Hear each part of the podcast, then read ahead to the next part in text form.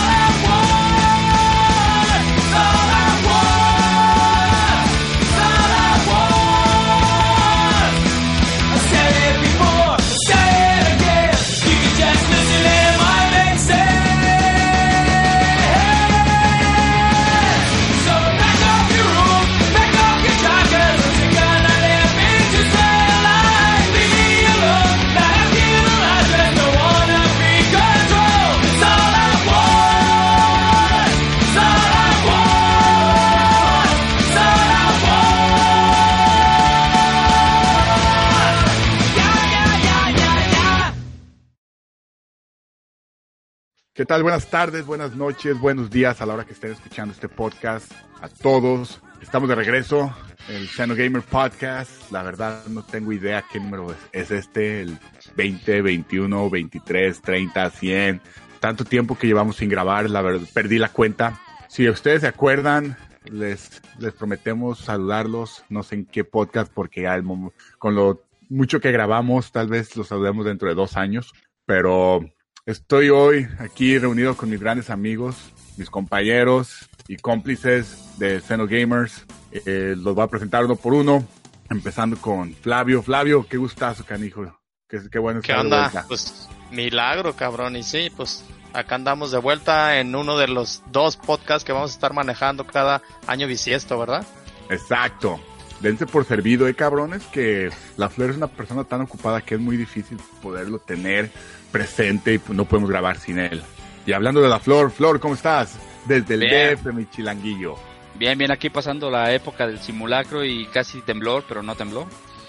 A ver, a ver, a ver, explica eso que yo acá en el en la falla de San Andreas, que se supone que acá debería haber un, un chingo de terremotos, no tenemos esos esas precauciones chilangas, ¿eh? Sí, lo que pasa es que, Cámara. que llegan y dicen, cámara, temblor, y ya. No corro, no empujo. No, chingate esa Silicon Valley, ¿eh? Ni acá ni con toda la tecnología del mundo tenemos semejantes precauciones. Claro, claro. Y desde Finlandia, el gran, el gran compañero, nuestro productor del podcast, Sergio. Sergio, ¿cómo estás? Muy bien, ¿qué tal? Jesse, Flavio, Flor y a todos los Xeno Gamers. Pues sí, por fin grabando de nuevo este podcast. Y tenemos un tema muy interesante y ya nos dirá el Jesse de qué se trata. Es algo muy especial que vamos a hacer. Pues bueno, como muchos sabrán, hace, hace una semana, sí, básicamente una semana, eh, cumplió eh, años el Dreamcast, 20 años de que salió al mercado y, básicamente, y ese va a ser el tema del que hablaremos hoy. Así que comenzamos. Y bueno, para ya comenzar este podcast, yo primero quisiera saber cuándo fue la primera vez que jugaron el Dreamcast, cómo lo conocieron, porque en sí, para todas las personas que no, no son locales en México, eh, Sega nunca tuvo, ¿cómo se puede decir?, una gran relevancia en el país Presencia. o, o presencia, principalmente por Club Nintendo y, y Nintendo Manía, este mm, cuando empezó, el, cuando llegó el Sega Genesis, que es la consola más exitosa de, de Sega, pues básicamente el país era Nintendero. Pero aquí, Flavio, ¿tú cuándo conociste el Sega Dreamcast? Ok, de hecho yo lo, lo ligo bastante con las fechas en que salieron juegos, porque yo era un súper traumado de los videojuegos de PlayStation 1. En ese entonces todavía ni salía el PlayStation 2 ni lo anunciaban. Y recuerdo que salió en el 99, si mal no recuerdo. 9 del 9 del 99. 9, 9, 9, 9. Y Ajá. yo lo estuve jugando a principios del 2000. Nunca lo compré. Fue en la casa de un amigo, que de hecho es, se nos escucha de vez en cuando. Él y su, su hermano, este, pues con ellos lo jugué. Me pareció una consola bastante interesante desde el diseño del control. Y pues para mis moles, los juegos de pelea con los que contaba era una, un repertorio pues muy chingón. Y los juegos, pues, para empezar levantaba el Street Fighter 3, que era, esa madre estaba exclusiva de maquinitas. ¿Y tú, Flor? Yo creo que mi mayor experiencia con un Dreamcast fue cuando estaba en Estados Unidos en el 2001. Compramos uno entre mi hermano y yo y el primer juego que tuvimos fue el Mark of the Wolves. Muy buen juego de peleas. Yo creo que es el tope en cuestión de sprite que hizo, eh, o sea, SNK para la placa MBS de, de Neo Geo y para portearlo a Dreamcast, pues la verdad no, no era tan difícil por la potencia que tenían en ese tiempo ya las consolas. Exactamente, Bueno. comparado con la Arcadia, la neta casi igual, no había mucha diferencia. Sí, ya más adelante hablaremos de los juegos. Ahorita quisiera saber la opinión de, de Sergio. Sergio, ¿tú cuándo conociste el Dreamcast? Sí, también creo que fue por ahí en el 2000, yo creo, porque fue también con un amigo. Y los juegos que recuerdo eran de peleas, básicamente. Recuerdo el Rival Schools y el Mark of the Wolves también. Pero sí, yo nunca tuve Uh. uno. Y esos fueron los inicios. Con los juegos de peleas es lo que me recuerdo. Y lo que me llamaba la atención la memoria, que era como una unidad que se conectaba el control. Pero igual ya veremos más de esto más adelante. La BMU, que era la pinche memoria de Dreamcast. Ya más adelante hablaremos de especificaciones, de qué pasó con esta consola y de los juegos. Bueno, yo al Dreamcast lo quiero mucho. Aquí saben que es mi consola favorita. Eh, yo recuerdo que desde el De, 1990 de hecho, sí, así le ibas a poner a tu hijo, ¿no? se iba a llamar, sí, no, se iba a ll- llamar Segata San Siro, que era el, el, el, el Chuck Norris japonés que, pro, que promocionaba el Sega Saturn. No, no, es broma, es broma, ¿eh? Mi señora me divorcia sin pensarlo. Pero yo me yo recuerdo de 1998, yo pues yo tenía el Nintendo 64 y ya estaban promocionando el Dreamcast. No tenía mucho que me habían comprado un Nintendo 64, entonces cuando vi que iban a promocionar una pinche consola nueva y estaba promocionando por 200 dólares, yo así de vergas, chingado, que ¿y ¿por qué no me esperé un año más o algo? Ponle que en ese tiempo ya llevaba como un año con el 64, pero el pinche Dreamcast llamaba la atención, o sea, si tú veías las gráficas, estaban muy lejos de lo que estaba mostrando en las consolas actuales de 32 bits de 64. Oye, Entonces, esos ya. 200 dólares eran muy baratos ¿no? para una consola, ¿no se te hace?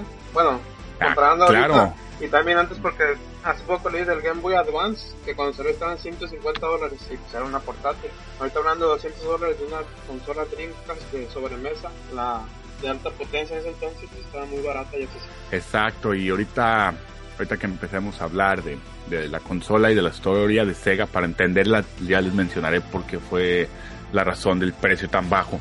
Y bueno, yo mi Dreamcast no la tuve de salida, me acuerdo cuando salió, pero yo no la tuve de salida, aunque la pedí para mi cumpleaños y salió dos días antes de mi cumpleaños, recuerdo que en mi cumpleaños mi papá llegó con un regalo y no era un Dreamcast, era una bicicleta porque mi mamá iba a regresar a sus labores y ocupaba que yo me fuera a la escuela en bicicleta. La cambió por Dreamcast. Entonces me la pellizqué y tuve que esperar hasta el siguiente año para poder comprar mi Dreamcast. La razón por la que compré el Dreamcast es porque una vez en una revista de Game Pro, allí a inicios o a poquito antes de que saliera el Dreamcast, estaba hojeándola y no sé si recuerden que antes para buscar juegos de, de importación había unas páginas acá de repente ocultas en revistas de electrónicas o, o en revistas de videojuegos. Yo leía mucho la revista de Game Pro.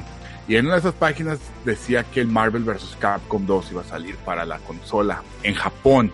Y ya está, iba a estar, ya estar disponible en preventa para que la, la importaras. Yo cuando vi eso, la verdad me aluciné y dije, no mames, como que Marvel vs. Capcom 2 ya va a estar en una consola. No me la creía. porque Marvel vs. Capcom 2 en ese tiempo era el boom en cuestión de juegos de pelea. Lo que no fue Third Strike, porque Third Strike fue tal vez uno de los mejores juegos de pelea que han existido, pero al tener otro tipo de placa y eso era muy difícil encontrarla y muy cara que los operadores las tuvieran. Marvel vs. Capcom 2 estaba en todos lados. Entonces ese juego me alucinaba y él me la pasaba yo en las arcades de, de mi pueblo local jugándolo y al momento que, que veo que iba a estar en el Dreamcast yo tenía que tener un Dreamcast. Entonces me puse a juntar, a trabajar y todo para que el siguiente año eh, podérmelo comprar sin tener que esperar que mi papá me comprara uno, porque lo más probable es que me comprara nomás los, los diablitos o una Ah, parrilla sí. para que cargara a la gente en la bicicleta. Checo. Ahorita de la bicicleta, bicicleta me acordé de la flor. No sé si hemos platicado esa vivencia, pero sí, platica de, lo, de tu nueva bicicleta que te regalaron un tiempo. Bueno, no, no tiene nada que ver con Dreamcast, pero tiene que ver con videojuegos. en aquel entonces era una persona muy joven y bella, nada, más joven. y pues me encantaba ir a las maquinitas, estaba a una cuadra de mi casa. Entonces recién llegaron aquí en 6 de, en el DF, en el 6 de enero, llegan los Reyes Magos y te regalan algo para los niños, ¿no? Como el equivalente de Santa Claus de los gringos, pero en enero. Entonces me regalaron mi bicicleta, mi primer bicicleta en toda mi vida. Y se me ocurre ir a las la única. Y, eh, primera y única, pa. Entonces agarré esa bicicleta y dije, ah, voy a las maquinitas como siempre. Llegué y me puse, no me acuerdo qué pinche juego era el que estaba en ese tiempo así como de moda. Y no, pues unas buenas retas y todo el show. Entonces ya cuando, ya después de como una hora de estar jugando, ya, ah, muy bien, ya voy a regresar a mi casa. Y adivinen quién se quedó sin bicicleta. El primer día que la consiguió. O sea, neta Flor, te animaste a llevar tu re- nuevo regalo al lugar de vicios por excelencia de los cholitos y Güey, de cuando los le. Mira, te vas a dar cuenta por ahorita que tienes ya un, un pequeñín en tu casa. ¿A poco no quiere lo que le regalan? Se lo quiere llevar a todos lados. Así la cosa nuevecita se la quiere llevar a todos lados. ¿Es lo mismo con uno? Mm, mm, La verdad no, es que como todavía ni camina, tal vez más para adelante, sí, ya cuando... Bueno, ya cuando lo vas a se quiere notar llevar güey, a todos lados. yo, yo, yo cuando ves cuando ves algo muy precioso y que se lo quiera llevar a huevo, va a decir, puta flor. Eso me dijo. Ay, cabrón. Bueno, a mí no me robaron la bicicleta, pero sí era mi...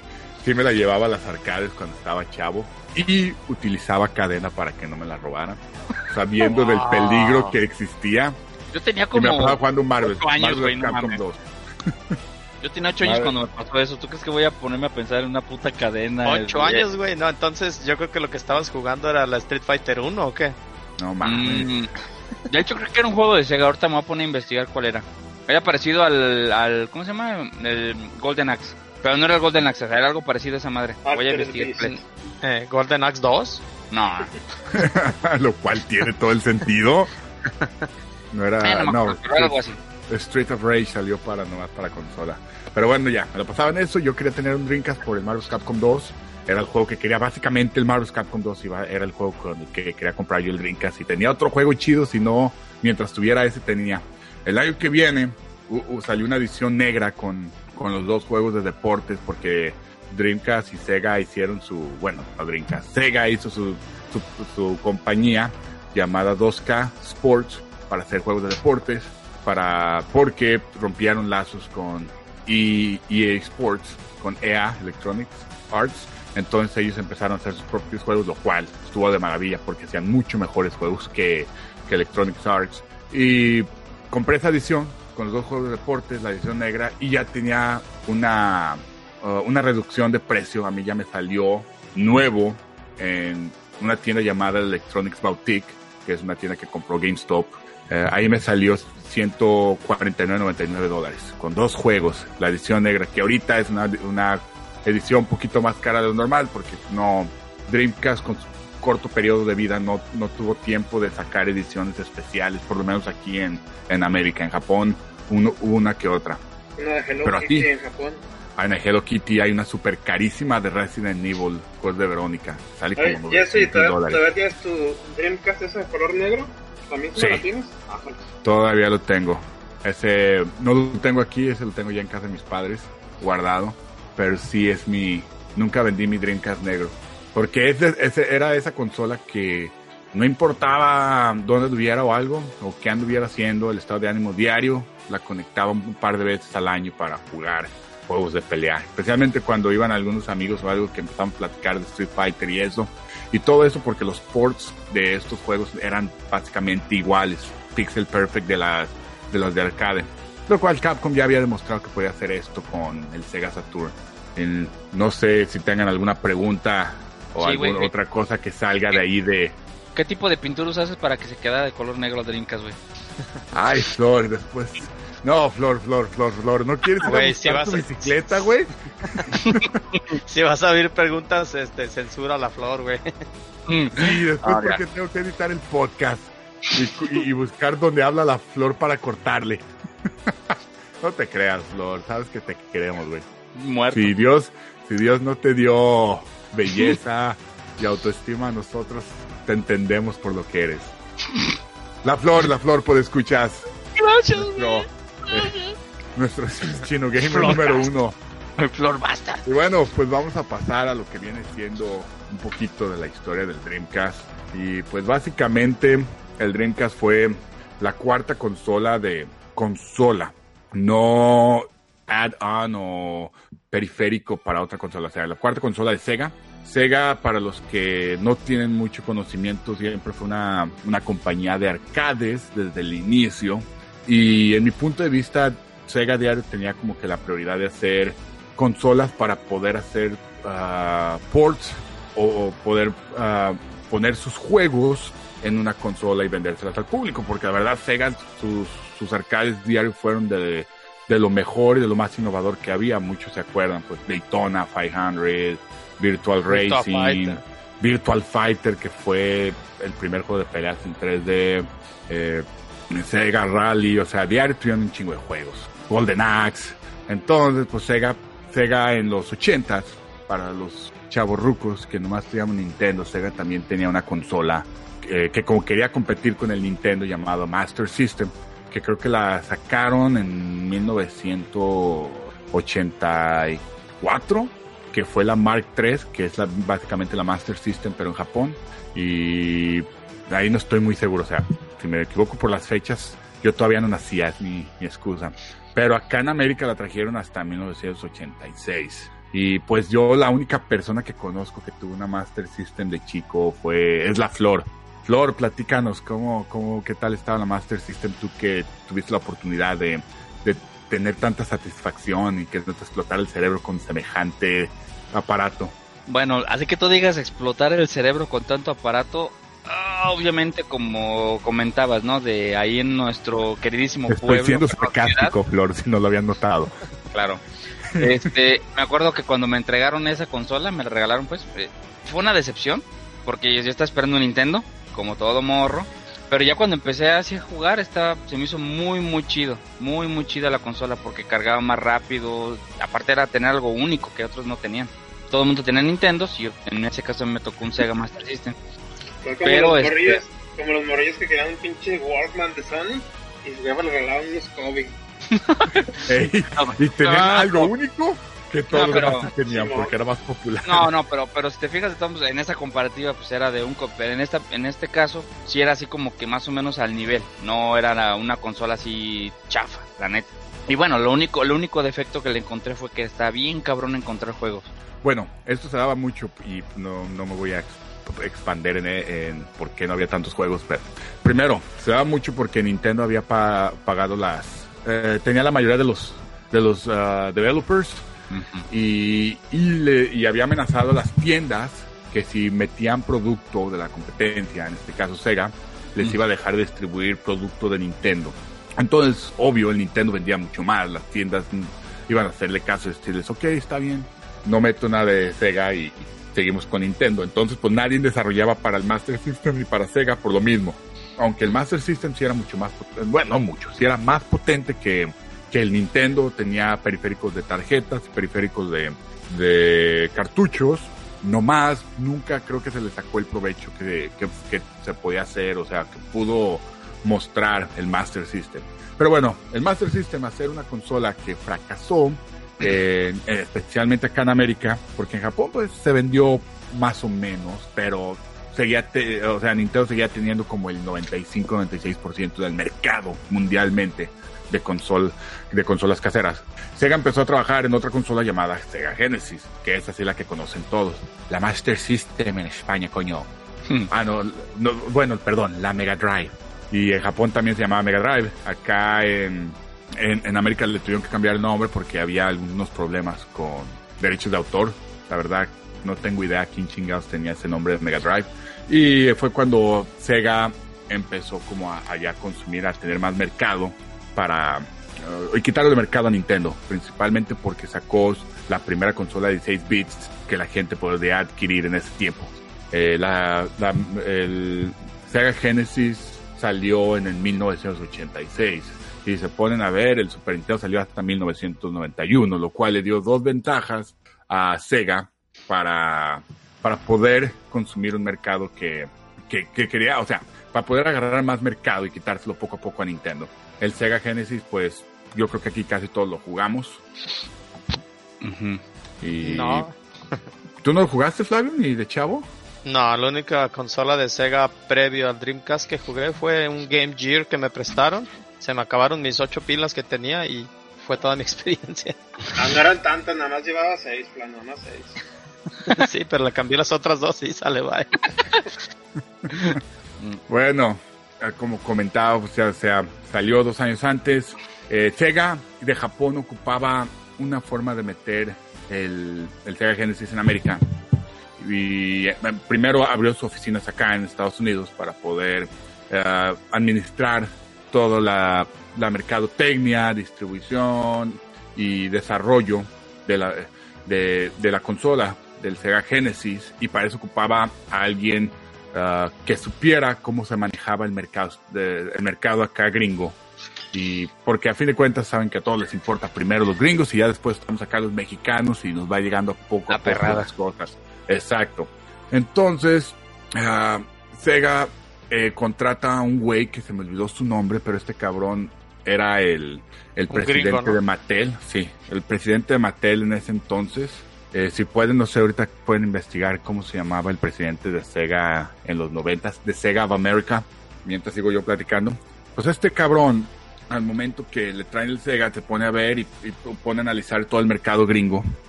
Y lo primero que hace es darse cuenta que el Nintendo Diario tenía, un- la, bueno, la publicidad de Nintendo Diario tenía un enfoque hacia el público infantil, hacia los niños. Entonces, Todavía. Todavía. No, ya, ya, ya tienen juegos acá de citas, ¿eh? El Switch. Y un chingo, se, ¿eh? se llamaba Tom Kalinske, algo así. Tom Kalinske, exacto. Entonces Tom Kalinske se empezó a analizar eso y se dio cuenta que tenían que hacerse como de un target más maduro, más adolescente, y empezó a ver qué era lo que le llamaba la, atención a estos, a este, a este target. Se dio cuenta que Nintendo, sus productos, tenía una publicidad directamente con píxeles, o sea, las imágenes de las cajas, de las etiquetas, y nunca mostraba algo que llamara la atención a los adolescentes. Entonces, eh, Tom Kalinske empieza a contratar y hacer relaciones ah, de mercadotecnia con varias, varios celebrities de ese entonces, como deportistas, cantantes y aparte, ah, ¿qué me- qué más? Ah, y con nuevas desarrolladoras como fue Electronic Arts, estaba apenas creciendo, entonces empezaron a meter a Michael Jackson en un juego de Michael Jackson, y Michael Jackson publicitando la consola, deportistas como Joe Montana o Scottie Pippen en ese tiempo, entonces diarios siendo como más directos. Fue cuando Sega empezó a consumir mercado de eh, gabacho. ¿Sí me escuchan bien? Sí, güey. Sí, sí, te estoy Ah, Ok. troleando la flor. Pero de todos modos esto no había sido suficiente para, para, que, eh, para que Sega tuviera así o, ventas de lo que esperaban o de lo que querían y el, y el pinche Super Nintendo ya estaba a la vuelta de la esquina.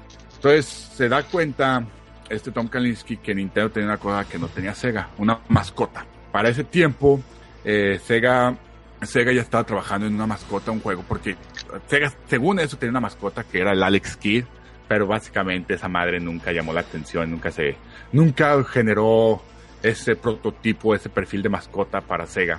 Entonces ya están trabajando otra mascota que pues todos conocemos, Sonic the Hedgehog, que fue, que hasta el momento sigue siendo la imagen de Sega.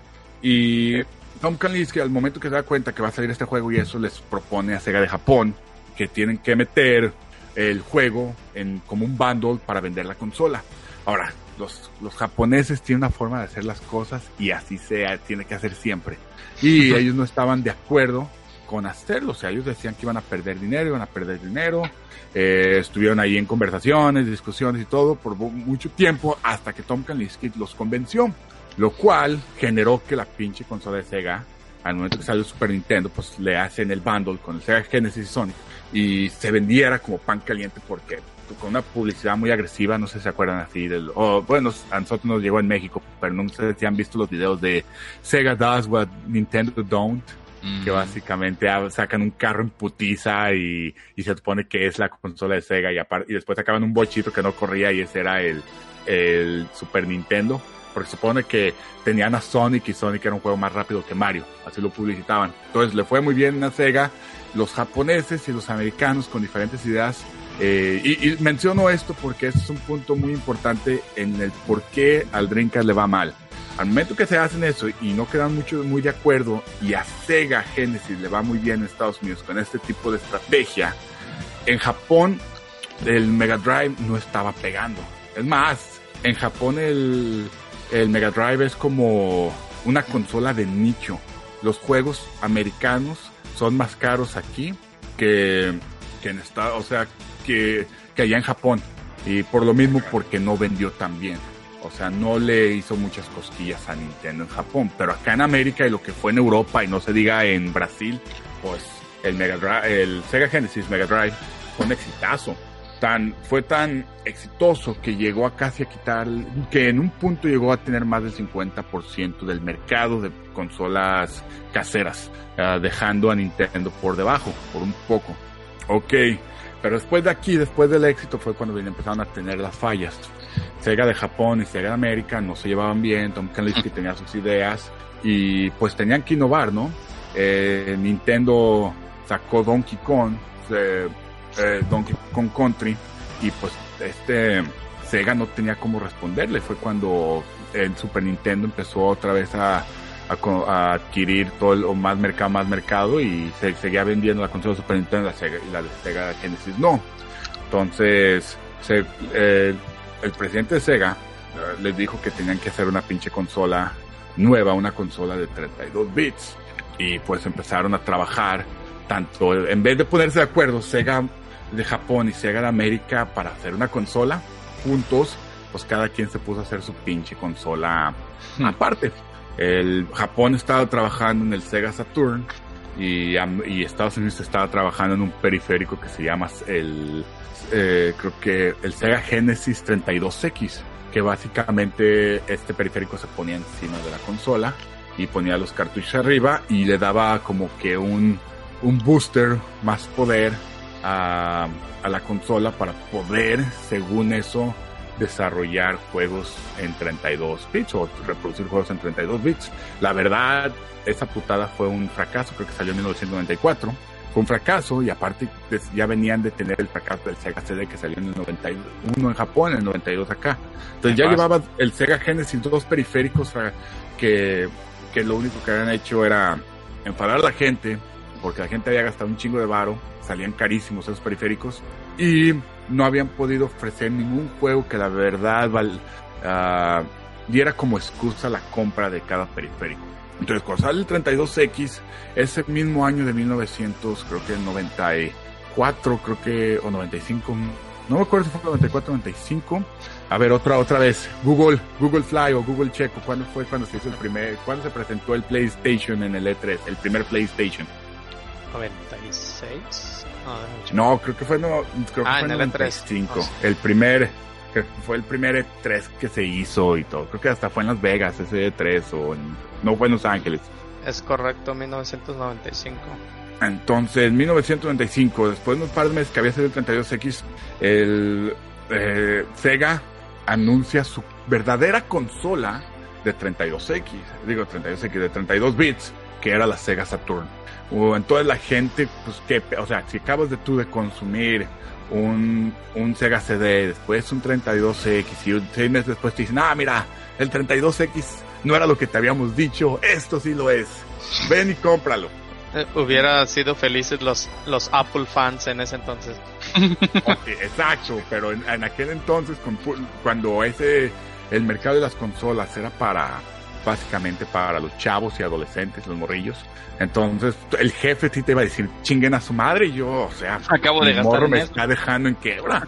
Que si te pones a ver que esas madres salían 200 tre- o 300 dólares, creo que el, el 32X salía 150 dólares. Con la inflación de ahorita, pues es como una pinche, un periférico de 400 dólares. Oh, y aparte el jefe diría, manches, te acabo de comprar una bici ahora quieres una consola. Para que te la roben en las maquinitas. Ah, morro pendejo. Sí, e- esa cintariza tuvo sentido. Ay, cabrón. Pues bueno, en ese E3, la, la primera compañía que presentó su consola de nueva generación fue Sega. La presentó, la Sega, pero antes de que presentara, se dieron cuenta que, que este Sony iba a presentar una consola de también de, 30, de 32 bits.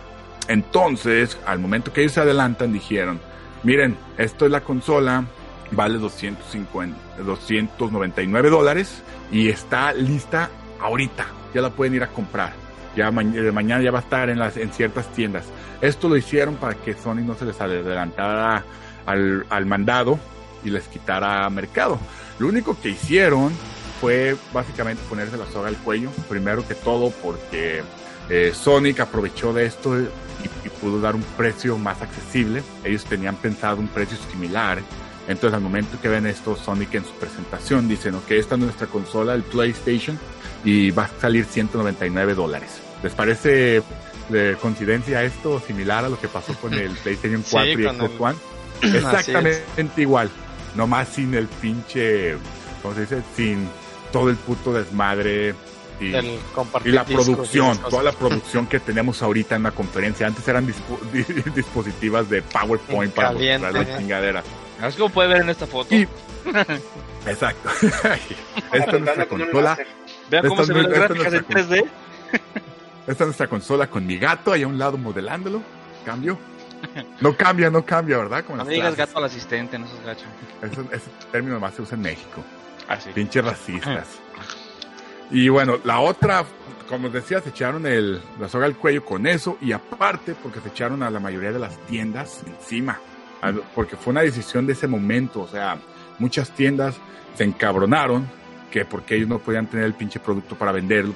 Y al final creo que nomás como Toys R Us y tal vez Funkoland, otra tienda de videojuegos que existían, todos pudieron venderlo, pero los, habían grandes tiendas que nunca lo- les llegó, entonces después pues se la cobraron con Sega. Dijeron, ok, pues ya tenemos el PlayStation, no ocupamos Sega después para venderlo.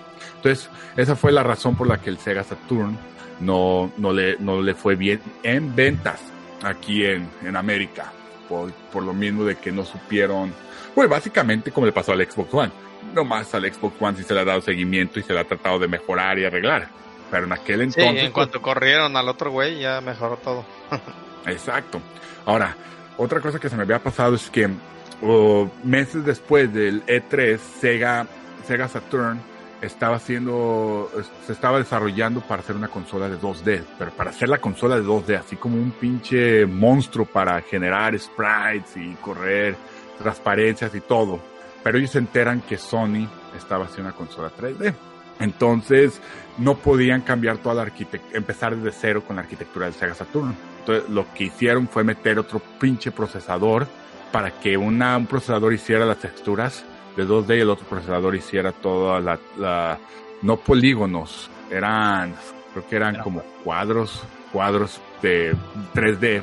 Entonces, era, todavía era más difícil, pero eran como, pues, todo, todo el desmadre de 3D lo iba a hacer el otro procesador. Entonces, si pensaban que Intel era, fue el primer pinche procesador de dos núcleos, ni vergas, cabrón. El pinche Sega Saturn ya está orinando a todos con dos núcleos desde el 94. pu. Pero lo, lo, que, lo que provocó esto es que para los desarrolladores fuera muy difícil eh, hacer juegos. No podían producir juegos o Aparte de juegos. que me imagino que también le sube el precio cabrón a la consola y pues cómo lo bajas ya así si estás metiéndole tecnología doble, más bronca programar, que es lo que pasó también con el PlayStation 3, pues iba a estar cabrón que mejoraran el precio. Ah, sí, exacto. Y la- lo, ya para hacer, eh, para no alargarme tanto con el Saturn, lo que, lo que provocó es que ni Sega sabía cómo desarrollar en su propia consola.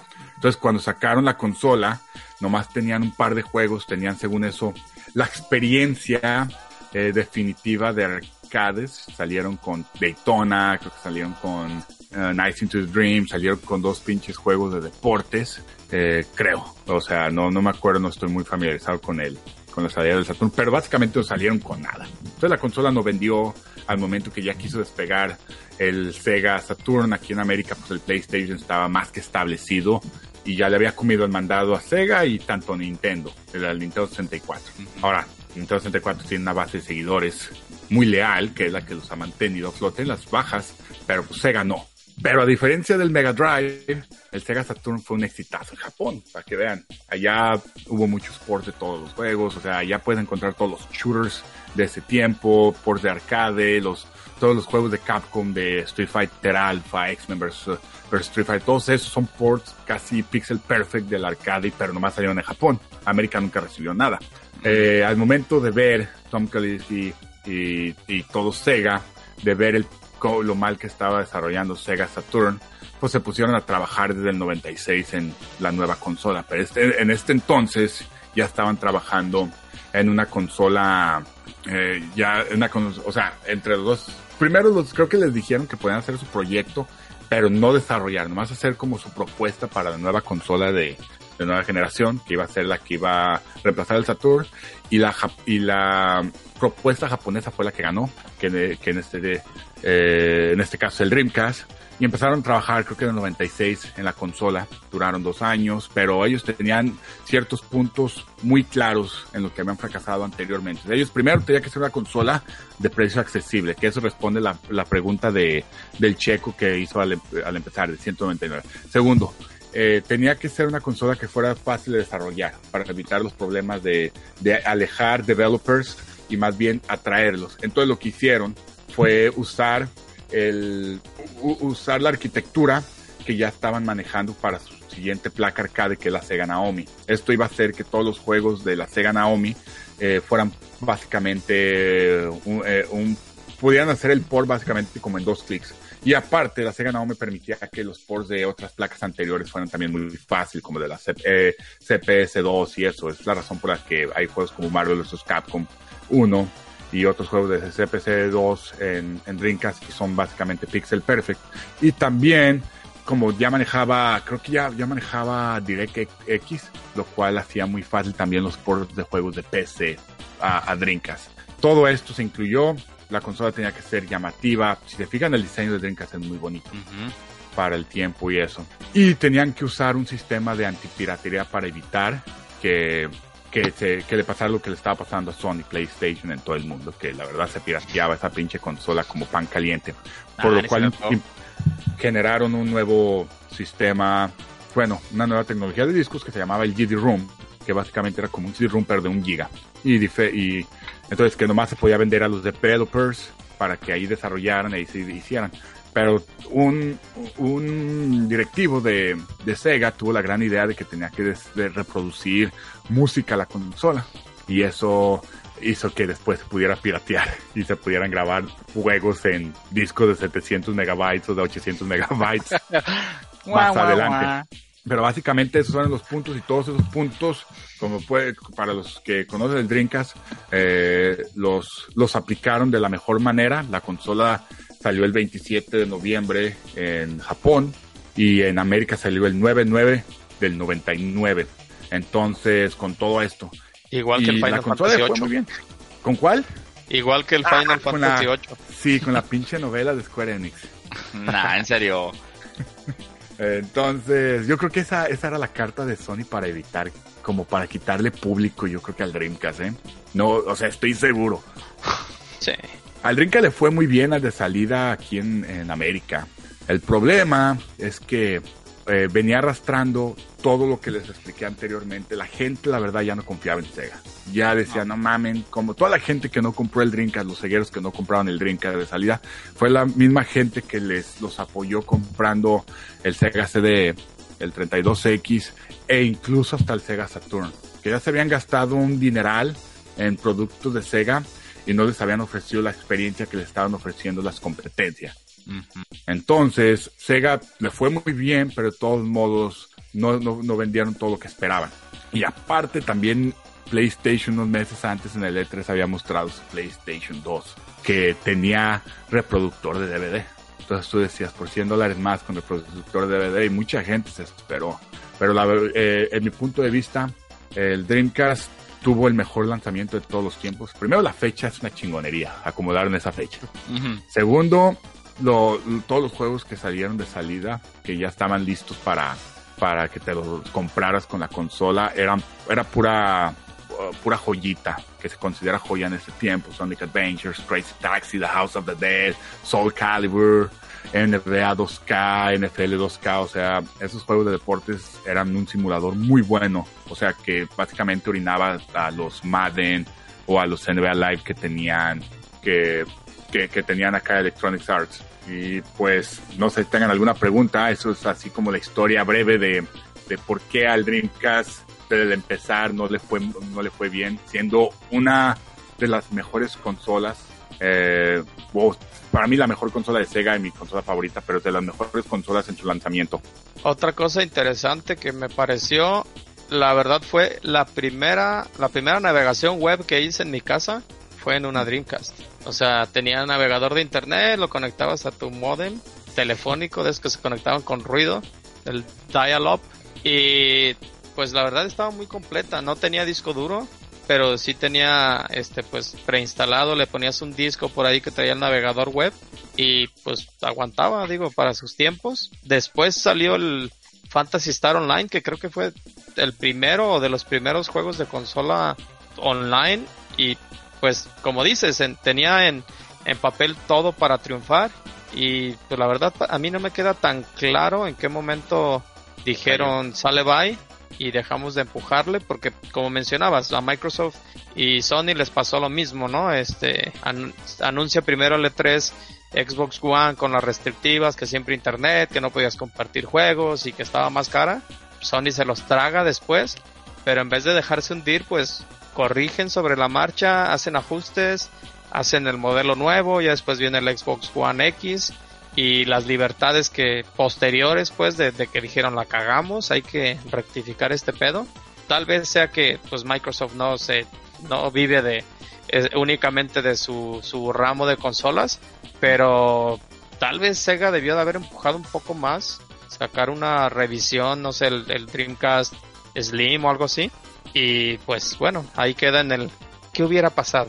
Sí, como comentas, las, las especific- especificaciones de- del Dreamcast, pues eran, eh, eh, eran muy superiores a lo que era la, su competencia cuando salió, porque el Dreamcast sale en medio de la generación del PlayStation 64 y del PlayStation 2, GameCube y Xbox. Pero básicamente el Dreamcast era, eh, iba, iba directamente primero a competir con el Play y el 64, y, pero era una, una consola de especificaciones como, como el Play 2 y pues ya, ya, era, ya era una consola que traía 32 megas de, de, de RAM, que en ese entonces, güey, una pinche computadora con 32 ya era un chingo, güey. Tenía 1.4, procesador 1.4 gigaflops. Eh, Checo, Así como dices, era una consola, digamos, entre el 64, el Play y el Play 2. Una cosa que no hemos mencionado, que también tenía soporte para cuatro controles. Ah, Obviamente antes todo era alámbrico y aparte del 64, según yo nada más el Dreamcast tenía entrada para cuatro controles. En otras consolas necesitabas tu adaptador, tu multitap. Entonces estaba muy enfocado en el multiplayer, aparte de lo que decía Flavio, que era la primera consola que tenía para juego online. Pero también el local multiplayer era para hasta cuatro controles. era- Yo creo que tiene mucho que ver lo de el, hecho de que estuviera arrastrando tantas fallas anteriormente, que a lo mejor ahorita sí lo sacaron. Vamos a ver cómo hacen números. La gente con la desconfianza no compró lo suficiente, no impulsó lo suficiente, entonces por eso yo creo que ahí se fue en pique. y la verdad todo fue generado por una muy mala relación entre las dos Segas, Sega de Japón y. Sega de América, que diario estuvieron en competencia. Primero porque Japón no, acepta, no aceptaba que América fueran mejores para vender. Y, o sea, para vender un producto en cuestión de publicidad, porque los japoneses no pudieron. Y, y, y de América, pues, con su orgullo de que pues, nosotros podemos vender cualquier cosa, por lo que desarrollemos vamos a poder venderlo, cuando no es cierto. También los japoneses ya han sido mucho mejores en, la, en, en cuestión de la creación, la investigación y la fabricación de productos electrónicos. Claro. Pues, ahí, ahí donde pasó todo el problema. Y entre ellos se básicamente estaban poniendo la, su propia competencia. ¿Te fijas? El Sega 32X, el Sega Saturn, son dos productos que estaban compitiendo en un mercado entre ellos. Uno de estaba Canibalizarse. Exacto. Entonces, Checo dice tenía cuatro puertos de, eh, de- para controles, tenía un modem, como dice Fly, un modem 56 kilobytes. Posteriormente salió un modem de para LAN, que ya para ya, para ya correr lo que viene siendo el Ethernet, el pinche los, los discos de, para los juegos eran de un gigabyte, creo que pasadito de un gigabyte, los GD Rooms, eh, Checo, digo Checo Fly, Si no me equivoco, recuerdo la, la vez que me que tuve ahí la consola, la tuve como unos 10 días. Tenía también como un puerto de expansión en la parte de abajo. Nunca supe si salió algún aparatejo, artilugio extra y para qué servía. Y pues también importante, yo era super fan del PlayStation. En Japón la PlayStation sacó esta memoria que era un jueguito también como un Tamagotchi Station, que le llamaban el Pocket Station el cual la neta me quedé con las ganas de jugarlo. Esto el Sega lo pudo aprovechar, lo supo aprovechar y, y lo supo canalizar a América y estaba súper chingón que, que el control tenía dos, dos slots, le podías conectar ya fuera la memoria y el, la unidad esta virtual de videojuego chiquita o un Rumble Pack que no traían eh, por default para temblar. Sí, no, lo del Pocket Station viene siendo, pues más, básicamente Sonic ahí sí fue el que copió a Sega porque el Pocket Station salió un año después de que Sega ya había sacado su consola en Japón. El Pocket Station, pues obvio, por ser o salir, des- salir después era un poquito, era más innovador. O sea, si, si tú ves las fotos del Pocket Station y eso, eh, todavía se ve más bonito y eso. Sonic manejaba la BMU, que era esta pinche memoria que tenía co- su controlito y todo y aparte cuando la tenías conectada tú a tu a, a tu control mostraba imágenes o, o estadísticas o cosas que no se mostraban en la pantalla. Checo, Entonces, ¿salieron casi al mismo tiempo o hubo ahí espionaje industrial o qué pasó ahí? No, Yo tenía que- la sensación de que salió primero el de PlayStation, pero no estoy seguro. no, el, el- fue creo que un par de meses, ¿eh? Porque Sí, creo porque que el están salió en el de 1999 en Japón. Yo me acuerdo que lo veían en las revistas. Y el, y el Sega Saturn, el Sega Dreamcast salió en, eh, en, en noviembre del 98. Entonces va, ya traían la idea. Ahora, Ah, en el Sega, eh, lo- la, la vers- el, BMU, el BMU era mucho más accesible, aparte de que era requerido que para grabar tus partidas. También había otras memorias que no traían la pantallita, pero lo chingón era tener ahí tu pantallita. Yo me acuerdo que yo jugaba el NFL, NFL 2K con mis amigos y para los que han jugado juegos de fútbol americano, tú tienes que escoger tu jugada de ofensiva y la jugada defensiva.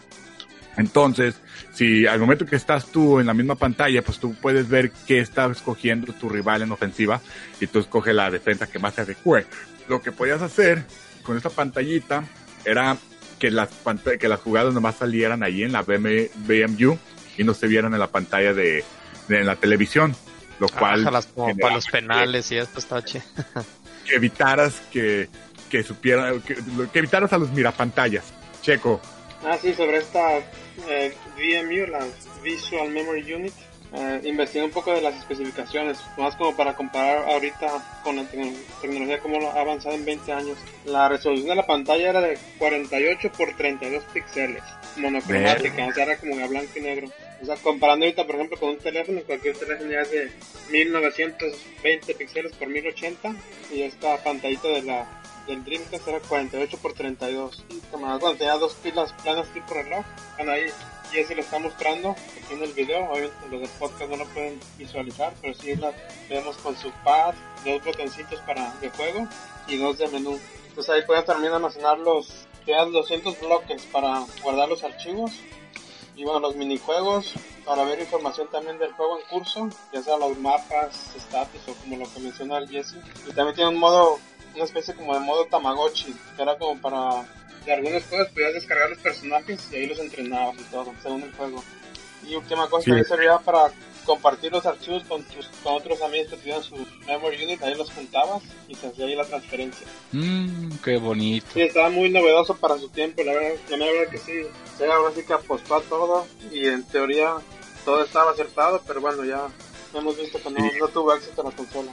Sí, la verdad, muy triste, muy triste por, por Sega Dreamcast, porque yo me acuerdo que ya un, par de años después, a final del 2000, 2001, ya veni- me tocaba venir a Estados Unidos a visitar a mi papá, iba a los GameStops y ya remataban las consolas de Dreamcast como por 40 o 50 dólares los juegos a 10 dólares y la verdad sí me daba tristeza porque yo desde entonces le tenía mucho cariño. Era una consola que yo todavía jugaba muchísimo. En ese tiempo ya tenía mi Play 2 también. Nunca traicioné al Dreamcast porque nunca me deshice de él. Pero sí, a- al momento de ya no tener soporte el Dreamcast, y aparte en México, porque en México sí, cuando salió, cuando las cosas son a veces un poco populares, no llega el, no, no, no llegan juegos y eso. Ahora imagínate una consola que estaba muriendo. Entonces, pues yo en México no tenía forma de consumir más juegos. Eh, bueno, estaba- La-. Ni eso llegaba casi a, allí a Arandas, ¿eh? Me acuerdo que era, ibas tú a las papelerías y todo y eran cajas y cajas de juegos de PlayStation y de Dreamcast, a veces te llegaba uno o dos. Y, y aparte había muchos juegos que, el- que la piratería no podía correr de la forma adecuada, porque como les decía, lo- los discos de del Dreamcast eran de 1 giga, 1.1, y los de y los y los que usábamos para grabar eran de 700 megas, 800, 750, algo así. Eh, 700, sí. Entonces, como un juego como Shenmue, un Skies of Arcadia y todos esos juegos, pues cada disco uh, ocupaba, o sea, el juego ocupaba toda la capacidad y todo el espacio del disco, del GD Room. Entonces, cuando los quemaban en un disco normal de 700 megas, pues comprimían un chingo las gráficas, había pro- errores de sonido y eso. Los juegos que sí se podían piratear bien a gusto, pues eran juegos de peleas, ¿no? Que eran juegos como de 300 megas y esos que cabían muy fácil en la, eh, eh, en- bueno, en el disco y se reproducían muy fácil en la consola. Pero sí, así fue como el Dreamcast llegó, llegó a, a nuestra vida y así fue como también se fue para el, creo que para el 2002 ya se había anunciado que la producción del Dreamcast estaba se iba a descontinuar o se iba ya a parar y que ya eh, Sega se iba a dedicar uh, exclusivamente a hacer nomás juegos para las diferentes consolas que estaban en el mercado. Esto provocó que muchos juegos que estaban planeados para el Sega Dreamcast se pasaran a otras, a otras consolas como el Jet Grind Radio Future que llegó para el Xbox uh, de, de Microsoft. Y aparte de El Panzer, que Panzer Dragon también. el presidente de Sega de América cuando que, o que fue el que ayudó al lanzamiento de Sega, que estaba ahí en el lanzamiento de Sega, pues ese cabrón se, después se hizo el presidente de Microsoft, Microsoft Games, y estuvo todo el proceso del primer Xbox. Entonces ahí hubo algo porque las exclusivas se fueron todas para Xbox y aparte Sega y Microsoft ya habían trabajado juntos durante la ah, la producción durante todo el developing del Sega Dreamcast. Por eso también el Dreamcast traía navegador de Windows. Entonces, pues los Sonic salieron para GameCube, para PlayStation mandaron, no me acuerdo qué otros juegos, qué juegos mandaron para PlayStation, pero ahí llegaron otros juegos de Sega. El Shenmue 2 nunca salió en América eh, para el Sega Dreamcast, sino lo sacaron para el Xbox. El, el Sega GT, que era como el juego, el Gran Turismo de Sega, que era más arcade. Bueno, también salió para el Xbox. Entonces muchos de esos títulos se fueron para el Xbox. Y eso, eso fue la, la triste historia de cómo el Sega Dreamcast no, así, así como llegó, se, se fue por, por las pendejadas que hicieron sus hermanos mayores anteriormente. Claro, claro. ¿Alguien quiere agregar algo antes de que pasemos ya a la, a la rola del día y, y después a platicar sobre los juegos? Sí, un dato curioso que, que leí. Bueno, unos, mucha gente atribuye el fracaso del Dreamcast por dos factores. El primero, el PlayStation 2, el anuncio de PlayStation, y el otro, la piratería. Un dato curioso que el PlayStation 2, con su combo que soportaba los DVDs, las películas, fue como que el killer, digamos. Y en Japón, eh, los DVDs no eran conocidos para nada, no eran tan famosos. Y a causa de PlayStation 2 hubo como que un super auge con los DVDs, que todo por causa de PlayStation 1, qué curioso. Mira, eh, estoy de acuerdo ahí de, con eso, pero yo siento que la piratería no influyó tanto. ¿A qué me refiero? ¿A cuántas consolas no conocen ustedes que se han vendido consolas a lo pendejo gracias a la piratería? Ahí está el tanto el PlayStation 1 como, como el, el, el PSP. Son consolas que se vendieron muy bien gracias a la piratería, ¿eh? Y el, y el, y el Dreamcast no estaba vendiendo ni consolas. El PlayStation 2 creo que fue la, la razón principal por la que el Dreamcast cayó. Y la, la otra razón, como lo comenté, las pendejadas y las cagadas que hizo Sega anteriormente. Y tal vez siento que Sega lo pudo tratar de, de aguantar y de mantener un poquito más, a ver, dar más aporte y a ver si podían hacer o sacar otra consola más adelante. Ajá. Eh, como le hizo Nintendo con el Wii U. Aunque no la crean, el Wii U vendió más que el Dreamcast. ¿Cuánto vendió el Wii U? ¿Recuerdas más o menos? El, el Wii U ha de haber vendido unos pinches pasaditos de 10 millones, ¿eh? 13 Ok. millones, algo así. Sí, Y el Dreamcast- el Dreamcast como 10 y medio por ahí. Algo así. El Saturn como 9 y algo. Entonces, entre el Saturn y el Dreamcast vendieron lo mismo que vendió el primer Xbox. Y el Xbox era nuevo para, ah, para la industria de videojuegos. Porque creo Sí, que el por primer Xbox Por si 20 millones. teníamos dudas del- de que el PlayStation 2 fue el killer, creo que el Play 2 todavía ostenta el título como la consola más vendida, ¿no? Como con 150 millones, ¿es el Play 2? Por ahí hay una, una tabla de, de, de las consolas más vendidas de todos los tiempos. Y sí, yo también estoy con que el PlayStation 2 es la más vendida. Según yo le sigue el Wii. Y pues ya si metes las portátiles, pues ya tenemos más ruido con, con el 2DS, el 3DS, el 3DS Plus, el 3DS XL, que pues las engloban en como si fueran una sola consola. Sí, 160, bueno, 158 millones el Play 2. sí. Ah, y el Play 2 tenía, yo creo que de las mejores librerías de videojuegos que existen. Sí, la Pero verdad. como todo, eh, entre más tengas, también hay más basura. Y el Sega Dreamcast no tuvo mucho, pero la mayoría de sus juegos son clásicos, son juegos muy buenos que puedes jugar ahorita y, y sientes que no, que no han pasado de moda. Un Crazy Taxi, un Soul Calibur, un Virtual Tennis, un Power Stone. Bueno, ahorita ya hablaremos de juego. Ah, Vamos a pasar a la canción, la, la canción para este, para, para este podcast, que es la canción de, de City Escape de Sonic Adventure 2. Y ahorita regresamos.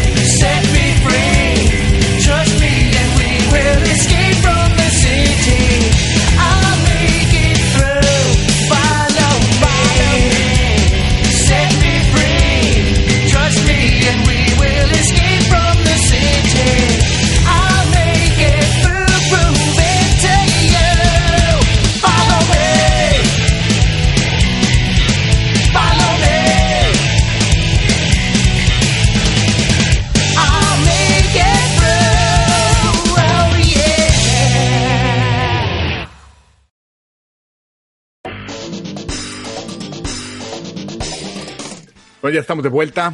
Esperemos que les haya gustado la canción. Sonic Adventure 2, juego que pueden ahorita jugar en varias plataformas. Eh, y bueno, vamos a empezar con los, con los juegos.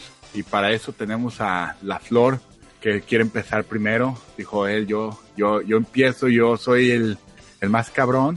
Y voy a empezar. Y no se la quisimos hacer de pedo, porque hoy La Flor viene con muy, muy ambientado y tenía mucho que no estaba en el podcast.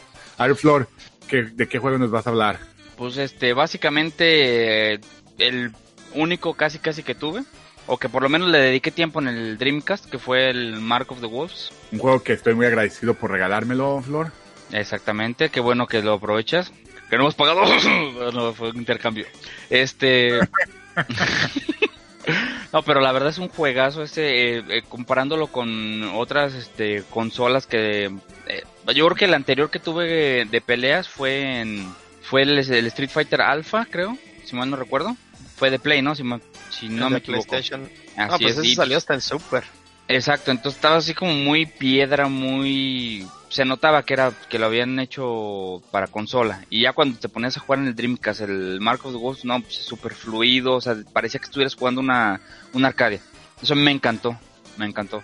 Pues básicamente la, todos los juegos que salían en Dreamcast eran ports de arcade y eran perfectos. Es más, todos los juegos que salieron de SNK para Dreamcast todavía estaban mejorados porque le- les incluían ah, los fondos como en 3D. En 3D. como se acuerdan. Entonces ya era un plus a diferencia de lo que te podía ofrecer el arcade. Entonces puedes decir que la mejor versión de Mark of the Wolves en ese entonces era la versión de Dreamcast. Y creo que hasta Ah, el sí. momento las versiones que salí, que, o sea, la que salió en el PlayStation 4 que se puede jugar en línea tampoco no tiene los, los backgrounds en 3D. Creo que es un port uh, del de Neo Geo, no del Dreamcast. No estoy seguro si las versiones que salieron para PlayStation 2 son de, como la del Dreamcast o la de, o la de Neo Geo. ¿Algo más que quieras agregar sobre ese juego, Flor? ¿De No, no, la verdad. trata?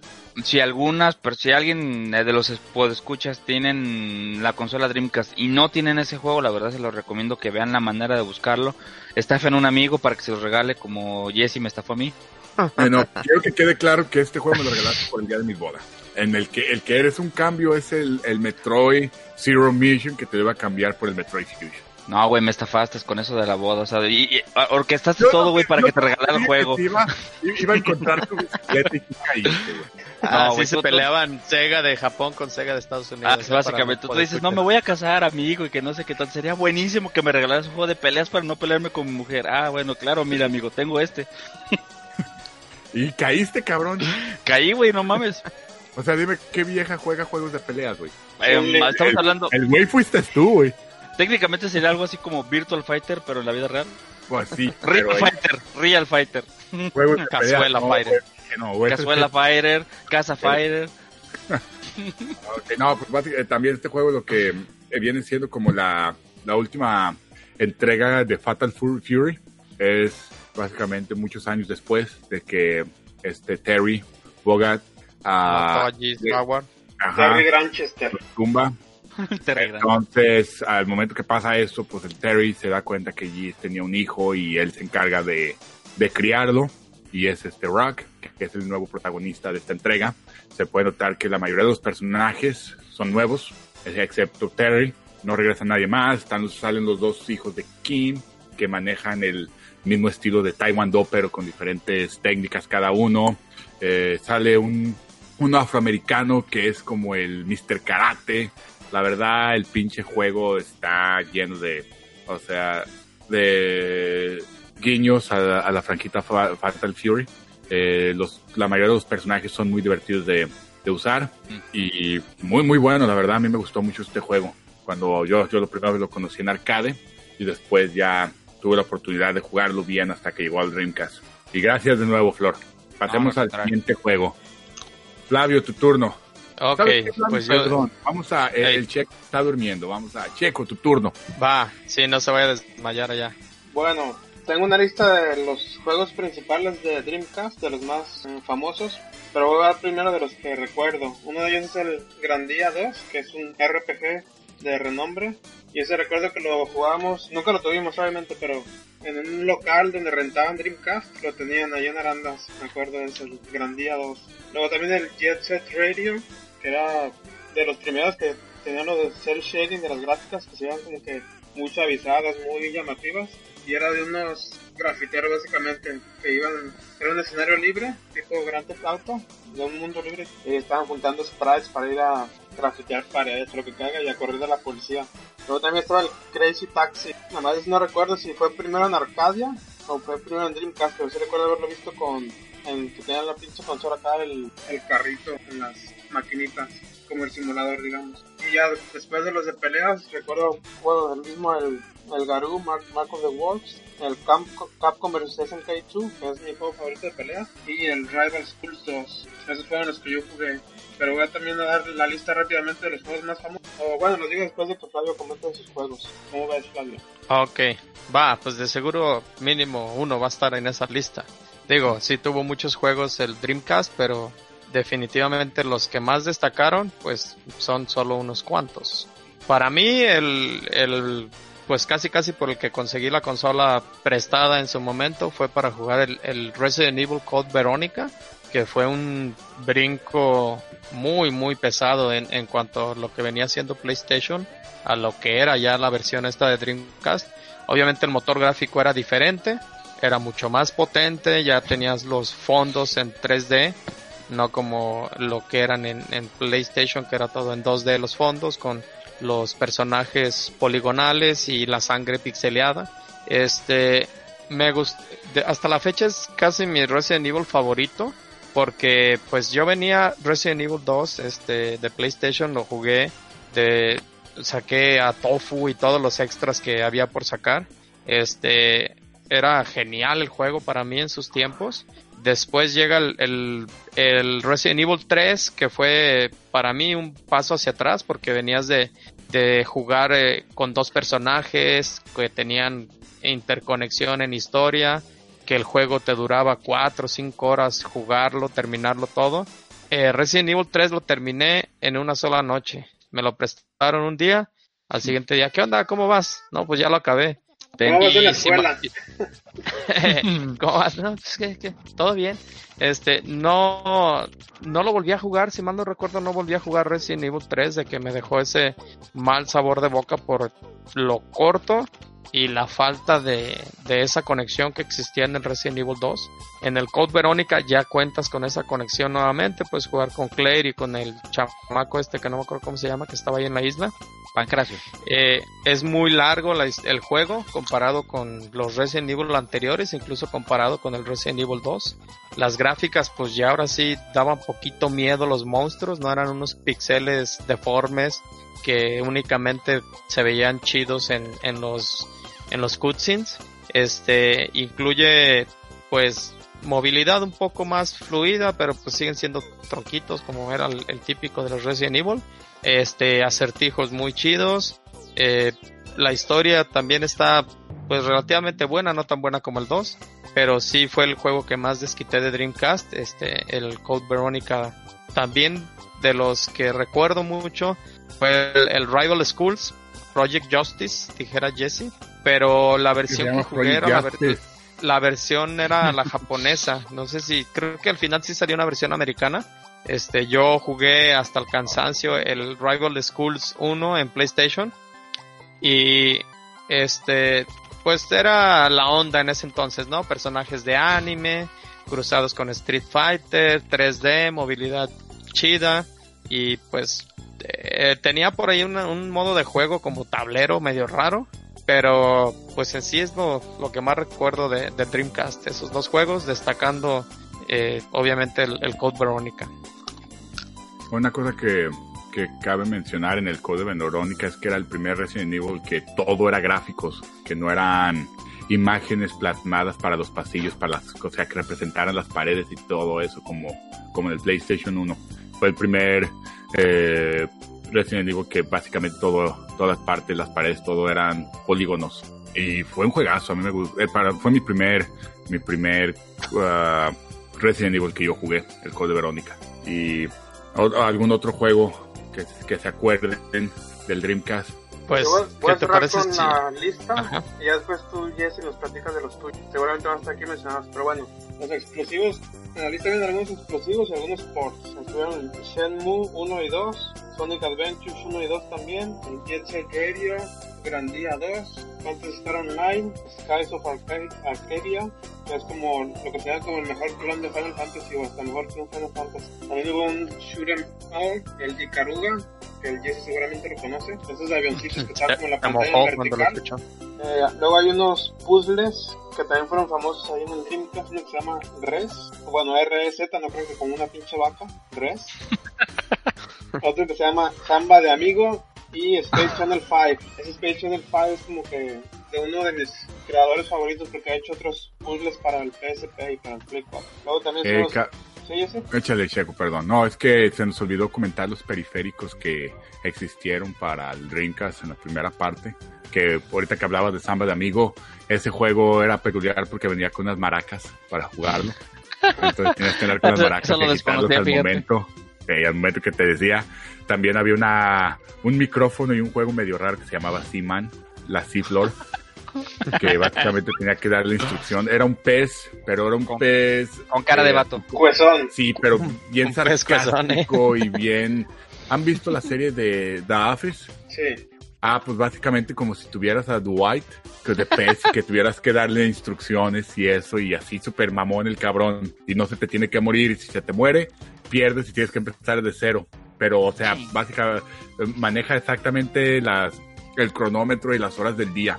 Entonces tienes que checarlo así. Haz de cuenta, es el- un Tamagotchi para, la, para los Forever Alone verdaderos, güey. Ah, ¿Hay otros? Eh, había un juego, los juegos de pesca, había una caña de pescar que básicamente funcionaba como un Wiimote. Mucha gente, uh, es más, hay videos en YouTube donde mucha gente está jugando Soul Calibur con la cara de la caña de pescar de Dreamcast, entonces se ven bien cagados.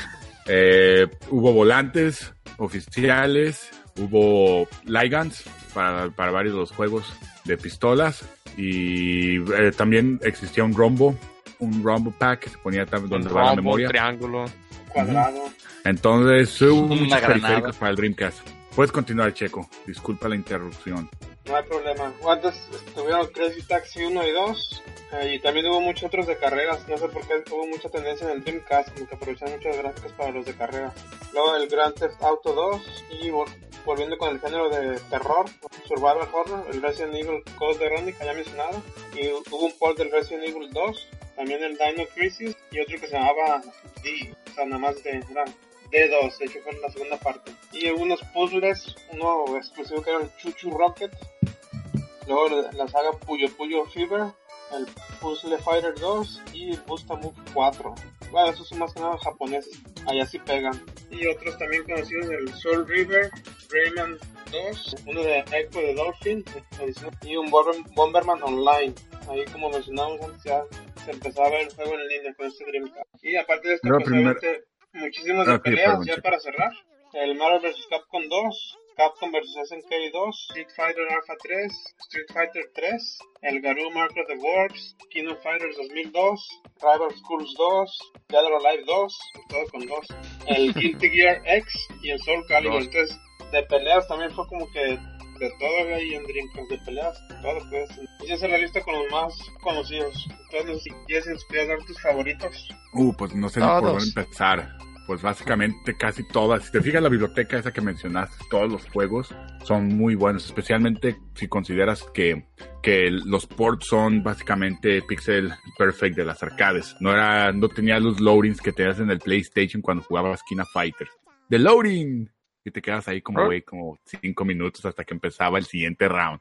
O cuando cambiaba de personaje. Entonces el Dreamcast era muy, muy bueno en eso. Yo empecé mi, mi bueno, mi, sí, mi colección, porque la verdad sigo teniendo la, los juegos que compré desde el inicio. El- los primeros juegos fueron los que venían con el bundle de deportes, eh, que hasta el momento el, NBA 2K sigue con vida y, y esa, ese estudio que comenzó Sega, después pues, se vendió a otro developer, no sé quién lo adquirió, pero ahorita se llama 2K Games, que hacen Borderlands y eso, pero ese estudio eh, llegó, se- eh, era tan bueno haciendo juegos que ahorita el NBA Live de EA ya ni se hace porque no vende. Y el, y el papá de los pollitos de juegos de básquetbol se volvió NBA 2K y empezó en el Dreamcast. El otro fue el Crazy Taxi. Tuve el Crazy Taxi en, cuando creo que un par de, unos días después de que compré el, mi Dreamcast. Y el Crazy Taxi, para los que no lo conocen, pues primero, como mencionaba Checo, salió en Arcadia, en Arcadia primero.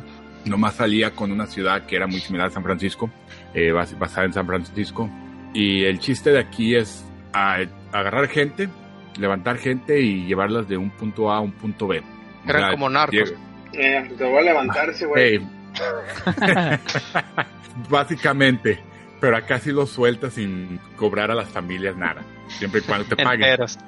Para los millennials es un simulador de Uber que te muestra cómo, el sim- simulador de la Ciudad de México. Por favor, no te pero sin GPS. Sí, Sin hay, había un mundo sin, sin GPS, terremotos. millennial. Y sin terremotos. Yo tengo la Arcadia original de Crazy Taxi y Aparte de los terremotos. entonces se juega muy muy chingón en arcade, pero la versión de Dreamcast es peculiar porque tiene un chingo de minijuegos muy divertidos, como hacer un brinco ah, más alto, hacer llevar gente de un lo más rápido que puedas, o sea, también tiene otros retos y aparte agregaba una ciudad basada en Nueva York. Que, que eso no viene en, el, eh, en, la, en Arcadia y nunca salió en Arcadia. No sé si alguna vez hubo una actualización para la placa Naomi de Crazy Taxi y tenía la segunda ciudad, pero que yo sepa no. Entonces la única forma de jugar esa ciudad era en el Dreamcast. Después en el Dreamcast salió el Crazy Taxi 2. La verdad era más de lo mismo.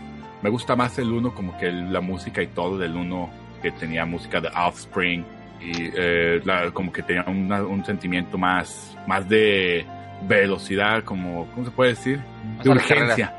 Eh, llegabas y casi te recogía la persona, la persona entre, te daba más dinero si hacías como movimientos más riesgosos, si pasabas muy cerquita de un carro te daba monedas, si, si brincabas encima de un carro eh, te daban monedas, si agarrabas una pinche rampa y te daban monedas, pero si chocabas era el primero en decirte que no valías verga. You suck. Come on, come on, come on, move. Y te daba coraje, cabrón. Pinches así como a- no los puedes bajar hasta que no se acabe su tiempo o lo llegues, lo lleves a su lugar. Es más, había un pinche viejito que lo tenías que llevar a la iglesia y pues básicamente de santo no tenía nada, cabrón. De la chingada, güey. Como todos los viejitos que van a la iglesia. Exacto. Entonces, The Crazy Taxi es de esos grandes juegos que solo en el Dreamcast podías jugar. Hasta muchos años después que salió el port para PlayStation 2 y el, y el GameCube. Xbox. En el Xbox salió el Crazy Taxi 3, que sigue siendo un juego solo exclusivo para, para el Xbox One. Creo que nunca han sacado un port para nada más, ni digital ni nada.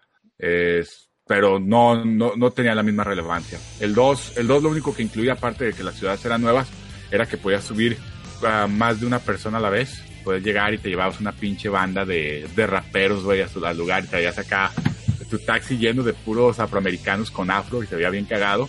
Y tenías un botón para que tu carro brincara, así como si fuera un lowrider. Que, Ah, le, qué que básicamente rompía el juego, porque ya cuando sabías usar esa, esa técnica, el juego se, veía se volvía muy fácil. Ahora, otro juego que tuve, también lo, compré mi Dreamcast, el Sonic Adventure. Este era el Sonic o la propuesta de, de, Sega de poder regresar a todos los Sonic fans a su consola, porque el Sega Saturn nunca tuvo un Sonic. uh, básicamente dedicado de, de aventuras. Tuvo un juego que se llamaba Sonic Arc, que era de carreras, y la neta, un puto juego muy malo. Yo lo llegué a jugar en PC. También lo tengo para Saturn y es un juego que la verdad no más lo tengo ahí por, por el, porque es de Sonic y Saturn no tiene mucho en América, pero muy malo. Entonces Sonic Adventure fue este juego que, que volvió, o bueno, que hizo soñar a los, a los, a, los fans de- del Erizo Azul de nuevo. Es un juego muy, muy divertido lo- en cuestión de los niveles de Sonic.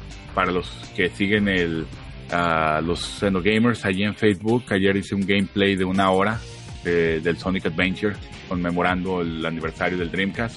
Y, y pues muy bueno, o sea, lo malo de ese juego es que tenía otros personajes que rompían el, que rompían como con la, ¿qué puede decir? Como con lo chido del juego. O sea, hay, hay, una- hay unas secciones que a huevo, que usas un gato. Para acabar el juego son, básicamente son seis personajes. Tienes que jugar el juego con los seis personajes para desbloquear al último personaje que es Super Sonic. Super Sonic es básicamente un pinche, un, un clon o una idea pirateada de Dragon Ball porque el, el, el pinche Sonic se hace amarillo y super overpower. El pelo todo amarillo, entonces ya saben de dónde se agarraron la pinche idea. Pero tienes otros personajes aparte de, exacto, de Luis Miguel, cuando le calienta el sol. igualito. Ahí en la playa. Entonces, tienes a, a- a- al pinche Teos, tienes a Amy, tienes a un pinche robot, a Big, que es un puto gato gigante y todos esos personajes que también tienes que acá, con los que tienes que jugar y acabar el juego para poder agarrar el final secreto y pues el puto gato es un juego de pescar que nomás está buscando a pinche rana, que no vale madre, es enfadosísimo. La Amy es básicamente una morrita así como una eriza, que usa un martillo para golpear personajes y para brincar más alto, que Y es también drogadicta muy como la. Amy Winehouse. Casi. Claro. Y- y- igual de olvidada las dos, porque ya, na- ya nadie sabe ni una de las- nada de las dos. Y sí, rompe, los demás personajes, la verdad, no, no valen madre. Con el pinche Knuckles tienes que buscar esmeraldas y no. Pero la parte de Sonic es muy divertida. O sea, si tienen la oportunidad de, de conseguir ese juego barato para, yo creo que en PCN, que es donde lo puedes conseguir a veces por 3 dólares, sí vale la pena darle una calada y jugar los escenarios de Sonic. Es muy divertido.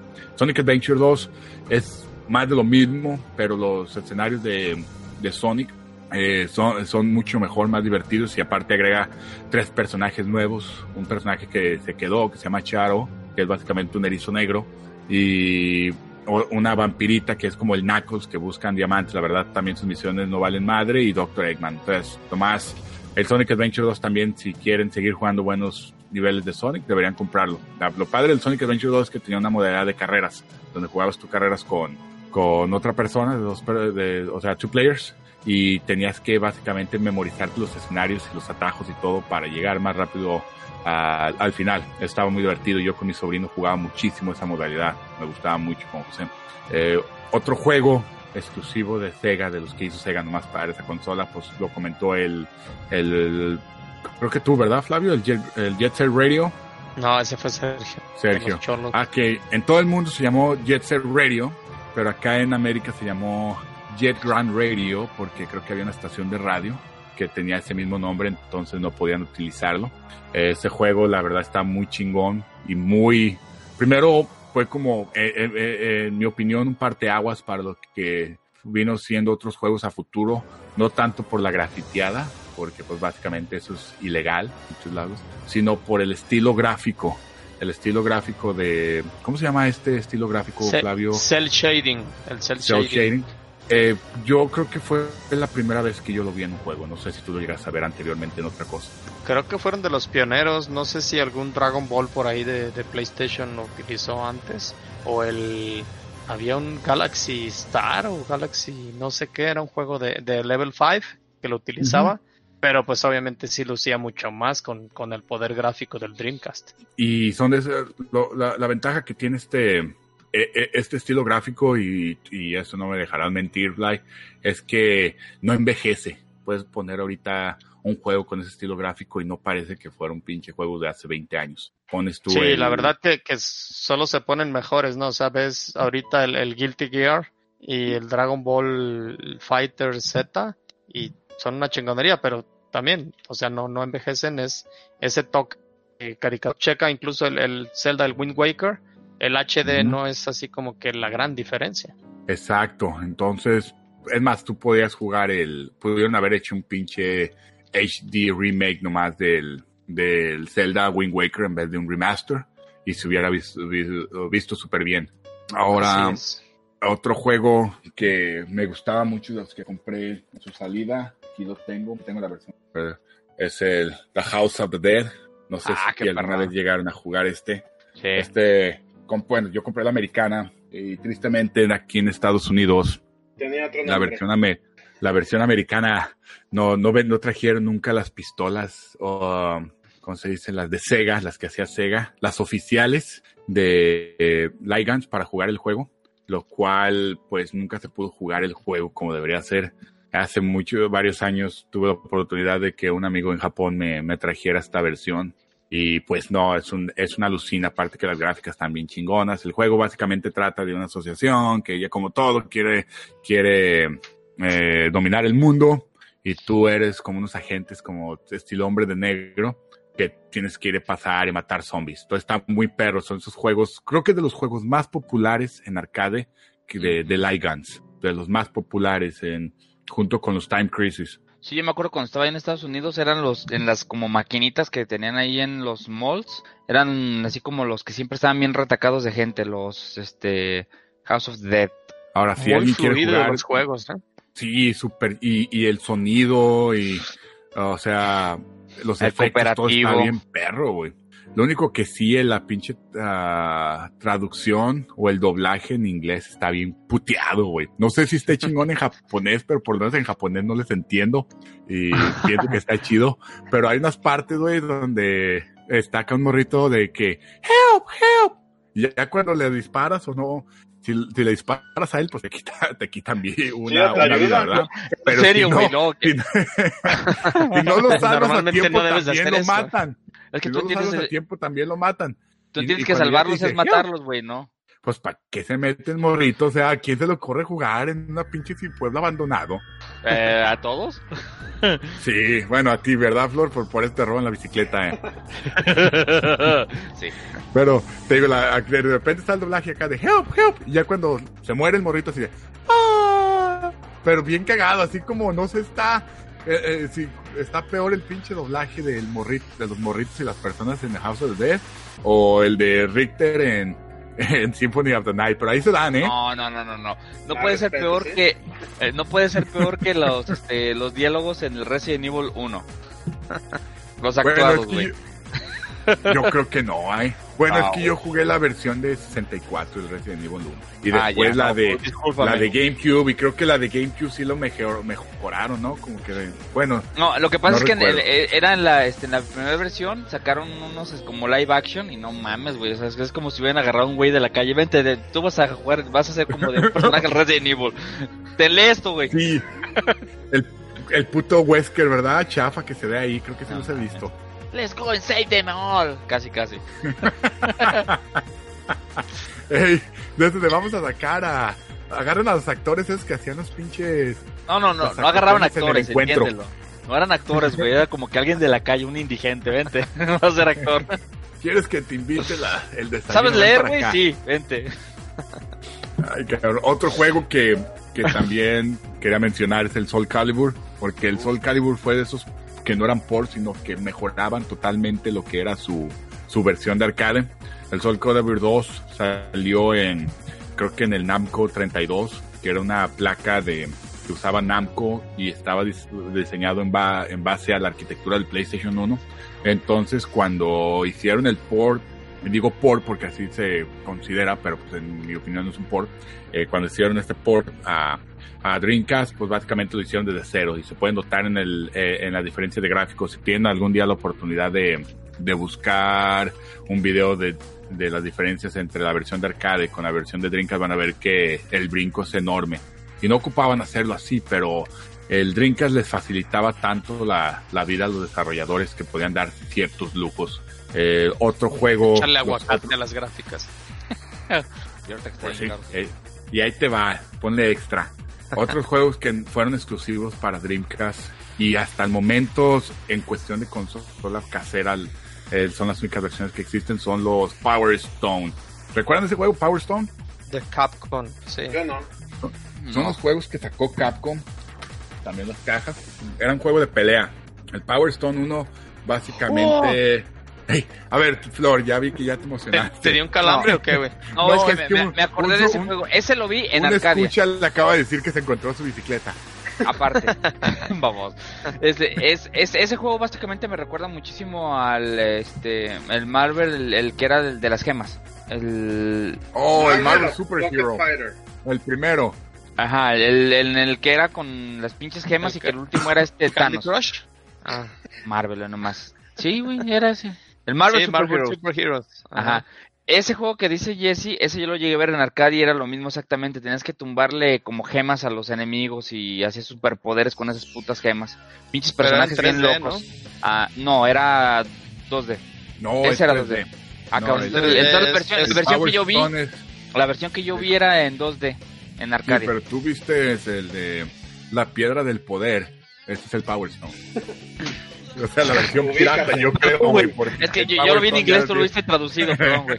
No, el Power Stone es básicamente un, es un juego uno contra uno. El uno. Es uno contra uno donde tienes un chingo de. No, ¿Y el el 2 sí puede. Es que el 1 nomás puedes jugar dos jugadores. El, el 2 sí te permitía ya jugar de cuatro. Porque es ¿El un 1 juego más salió party. en PlayStation también o no? No, eh, salió primero para la Sega, para la Naomi, después se portió a, Ah, a- al Dreamcast, pero también fue uno de los juegos de salida. Y funciona muy, muy chingo porque es como un plano, un, escenario. desde de- arriba la un cámara, cuadro, ¿no? eh, desde arriba, donde puedes mover tu personaje por donde tú quieres, hay tubos, hay cajas, hay un chingo de ítems que puedes usar y muchas cosas para poder moverte lo más rápido posible. Hay tubos, Como dice la Flor. boleras. le quitas gemas a lo- al otro personaje al momento de golpearlo, hacerle un combo. No era muy difícil en ese aspecto del juego y cuando ya consigues todas las gemas, tu personaje pues se convierte como en una versión más overpower.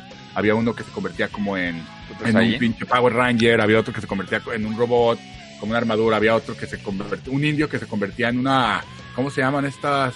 ¿Te acuerdas? Eh, lo, ah, de estos pedazos, estos de madera que tienen como una forma de Tótems. con nariz y eso. Totems. La flor. ¿Así se llama? Entonces el pinche indio se, se- no, no, bueno, salía en Dragon Ball, ¿no? Con Tao Pai Pai, ¿te acuerdas? Es cuando fue a visitar a Tonalá, ¿no? Eh, Totem se llaman esas madres, por si no sabía. No, no sabía, yo aprendí una cosa nueva. Gracias, Flore. No, gracias a ti. Prometo hacer un crowdfunding para buscar tu bicicleta, güey. Nada más cómprame una, güey. Eh, bueno, y ya que ya cuando tenías tu mono overpower, pues aparte de que bajabas más, puedes hacer mejores combos. Y ya cuando estaba acabando tu, tu poder, puedes aventar un como el quinto que llamamos en México. Un, uno- un vato aventaba un chingo de misiles, otro aventaba rayos. O sea, la verdad el pinche juego ese de Power Stone prometo yo sacarlo para jugarlo la siguiente vez que nos juntemos, que la vida nos dé chance de juntarnos todos porque es de esos juegos que son únicos en su en su estilo. Creo que no hay juegos similares de pelea y están muy chingones. El Power Stone 2 es en cierta forma diferente porque ya podías jugar de 4 y era más como más party, era más como para divertirte, ya era más como para competirle a un Super Smash Bros. que tratar de ser algo nuevo. Eh, se, y se armaba, se armaban unas putaceras bien chingonas cuando podías jugar de 4 en el Power Stone 2. No, y más cuando Eh, eran ¿qué 2D. otros? Cuando ese eran 2D, más chingada. Exacto. Ahora, esta versión sale bien cara, ¿eh? Porque como nadie la conoce, yo creo que es única. Ahora, o sea, hubo un chingo de juegos. Es que ya se está alargando el pinche podcast, el, el checo, ya son como las 3 de la mañana. De hecho, lo que te iba a decir que falta que, que nos hable, bueno, no sé si iba a hablar al respecto, pero eh, después del brinquito del PlayStation y Saturn de, del Symphony of the Night, este Konami por ahí tenía un proyecto de Castlevania en Dreamcast en- y creo que Sergio trae algo de información de eso. Sí, tengo aquí unos datos leves. De hecho, compré un libro de la, la saga de Castlevania. Viene aquí varios detalles. Y viene- Exclusivamente para el podcast. y viene una sección del Castlevania Resurrection, así se llamaba. Y bueno, iba a estar originalmente para el Dreamcast de lanzamiento en el 99, pero bueno, por fallas técnicas se, se retrasó un año. Y ese año se convirtió en infinidad, porque se canceló definitivamente ese juego. Y bueno, Ah, también hubo planes para portearlo al PlayStation 2 después de que vieron que no lo iban a armar. Y no, también era muy complejo hacer este port. Y bueno, la protagonista iba a ser una Belmont, que es Sonia Belmont. Salió en los de Game Boy esa, ¿no? Sí, esa mera. Y pues sí, viene aquí algo de la historia, pero sí, las gráficas se veían, de, bueno, decentes, digamos, para ese entonces. Pero sí, lamentablemente los de Konami ahí cancelaron este proyecto y no, nunca se hizo. No hay nada más que pocas imágenes. Checo, ¿que iba a ser en 3D o en 2D? Por favor, dime que iba a ser en 2D. No, que la flor diga. Pues no sé. Acá iba a ser en 3D, pero creo que ya en, en la capital, en México era una versión en 2D. Sí. Oye, tú tienes algo con los, con, o sea, a ti te gusta mucho preguntar sobre 2D, ¿verdad, Flor? ¿Cómo fue la pregunta una vez en el, en, el- en el 20 questions de que preguntó si era first person shooter y le dijimos que no y todavía preguntó si era En 2D. 2D. o algo así. No me acuerdo cómo. No me Ah, acuerdo. no, güey. preguntó si era 2D, dijimos que sí, todavía preguntó si era first person shooter. Lógico. Claro. Ah, pinche Flor, eh. Eh, que- antes, el último juego, que fue el que más jugué, yo creo, para la consola, fue el, el Marvel vs. Capcom 2. Un juego que yo creo que la ¿eh? mayoría de gente conoce. pinche por perfecto, incluso mucho mejor que el del arcade. Lo chingón de esta madre es que tenía, bueno, de una modalidad donde no tenías que comprar a los personajes por ciertos precios, dependiendo el tier de cada personaje era lo que valían.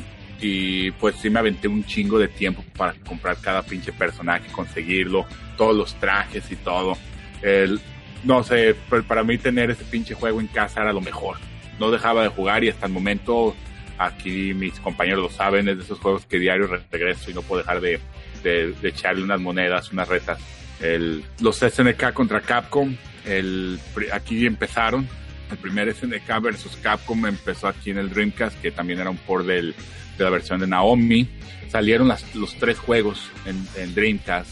Eh, no más, eh, el problema es que nomás el primero salió en América.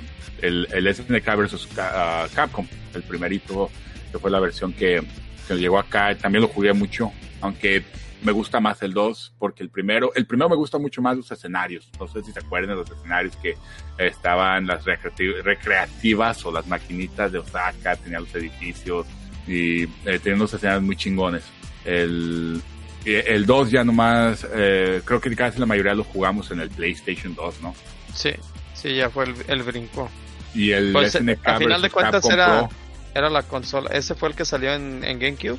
no, no, eso se llamaba el EO, que es básicamente Oh, igual, nomás y- tenía tenía unos shortcuts que podías usar el segundo stick para hacer los poderes en el GameCube. No, el Pro básicamente es el uno, pero tenía ya todos los personajes desbloque- desbloqueables porque en el básicamente el juego no tenía ni a Kuma, ni a Morrigan, ni al.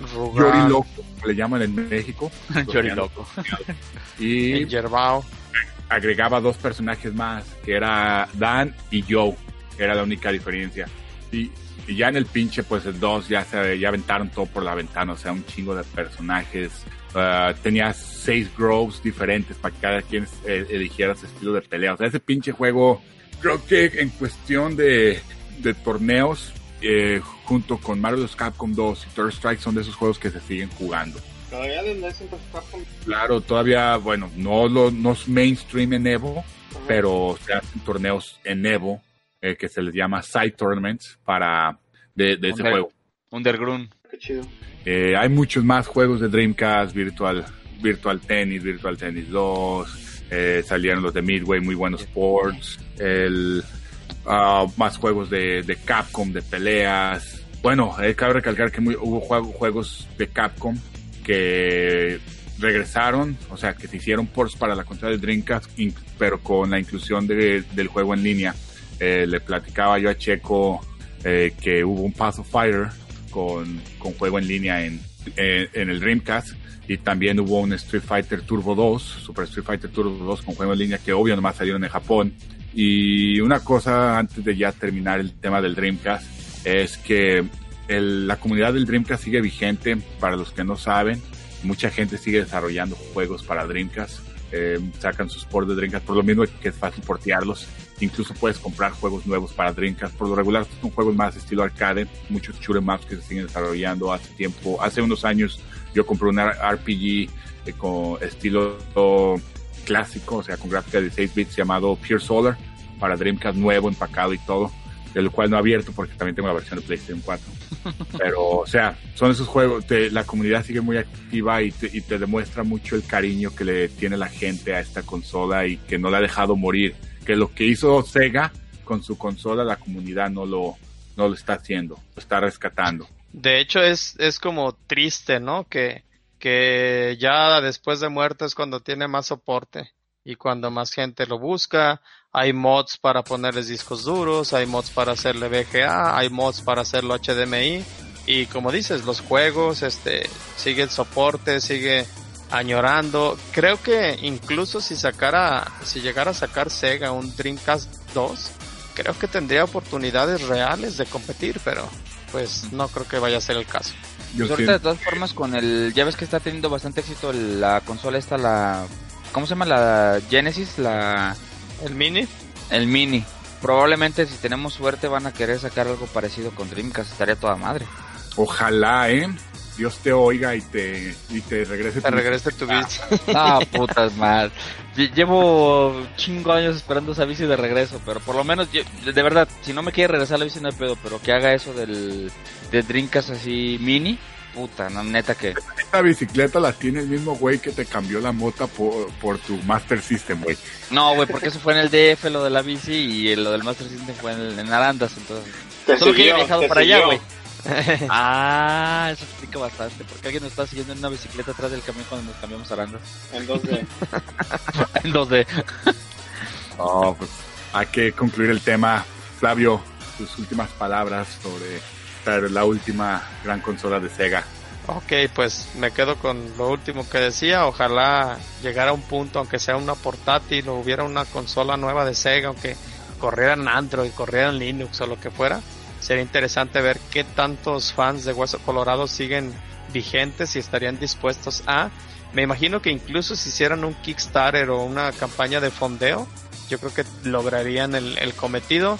Hay muchas empresas chinas que estarían dispuestas a meterse con lo del hardware y pues extraño la competencia de Sega en las consolas que para mí en, en México pues la verdad es que solamente la conocía hasta Dreamcast y creo que sería bueno que hubiera un, un contrincante más en, en la guerra de consolas próxima o en, o en las portátiles aunque fuera. Y pues es todo. Nos vemos en dos años. Flor, Yo digo que sí, de- de- definitivamente sí hace falta que también Sega se meta un poquito más a, a lo que es la competencia. Ahorita sí se ven los eh, las, los eh, L3 y ese tipo de presentaciones medio vacías con que ah nada más es la batalla entre la verdad Nintendo y, y Sony. Ex, este, lo que es Microsoft con Xbox no tanto, la verdad ya no se escucha tanto, pero estaría chido que volviera otra vez la sagrada trinidad de la competencia que era Sony, Nintendo y Sega. Checolín, Sí, pues respecto a lo mismo, tenemos un ejemplo ahorita con Atari. No sé si muchos sepan, pero están, cuando hicieron una campaña para realizar una nueva consola, se llama Atari CS. Entonces, digamos, pudiera ser posible que tuvieras una Dreamcast, aunque es muy difícil. Pero bueno, sería muy bien, como dicen, para ver qué tal reaccionan los fans de Hueso Colorado. Y pues bueno, por lo menos ya Sega nos dejó una buena, gran impresión con su última consola, que lamentablemente ellos mismos dejaron morir. pues ah, ya pa- también para cerrar, tengo entendido que hace unos años se quiso hacer un Kickstarter de unos fans para hacer una Super Dreamcast, o sea, de no una nueva Dreamcast, sino para una Dreamcast así como que correr, tuviera HD y eso inalámbricos, HD y todo, y pues no les fue muy bien en este caso. Eh, triste porque hubiera estado bien. Ahora, eh, mí sí me gustaría que Sega sacara un Dreamcast Mini. Me daría, con eso me doy. O una buena compilación para las consolas o para PC de unos buenos ports, porque también el, Sega Dreamcast no es... eh, la emulación es muy buena, pero pues como todos sabemos, las consolas con BIOS siempre tienen algunos detalles. Entonces, que sacaran versiones oficiales de su, los ROMs o ISOs en este caso para poderlos jugar en otro en otra plataforma. Para todos los que nos escuchan mm, mm, y también ustedes, los Dreamcast no son en este tiempo muy caros. La, la nostalgia del Dreamcast no, mm, no es tan grande como la de las consolas de Nintendo, lo cual pueden conseguir un Dreamcast a muy buen precio, creo que unos 800 pesos. Yo los he visto aquí en Estados Unidos a 40 dólares a veces. Es más, yo tengo dos Dreamcast que según que conseguía a 10 dólares porque según estaban madreados. Uno se lo debo a Flavio, le dije que se lo iba a dar. Y, y Bart no tenía nada, una simple limpiada. Entonces, usted, amigo, tú, milenio, tú, chavo ruco que estás en casa, si te sientes solo, no tienes con qué jugar o no te satisface lo que tienes en tu casa, por favor, ahora adopta un Dreamcast. Recuerda que ese Dreamcast está buscando un hogar, alguien que lo aprecie y lo quiera, como no fue apreciado y querido en sus tiempos. Así que, sí, tú, amigo, te estoy hablando a ti. Adopta un Dreamcast. el corazón.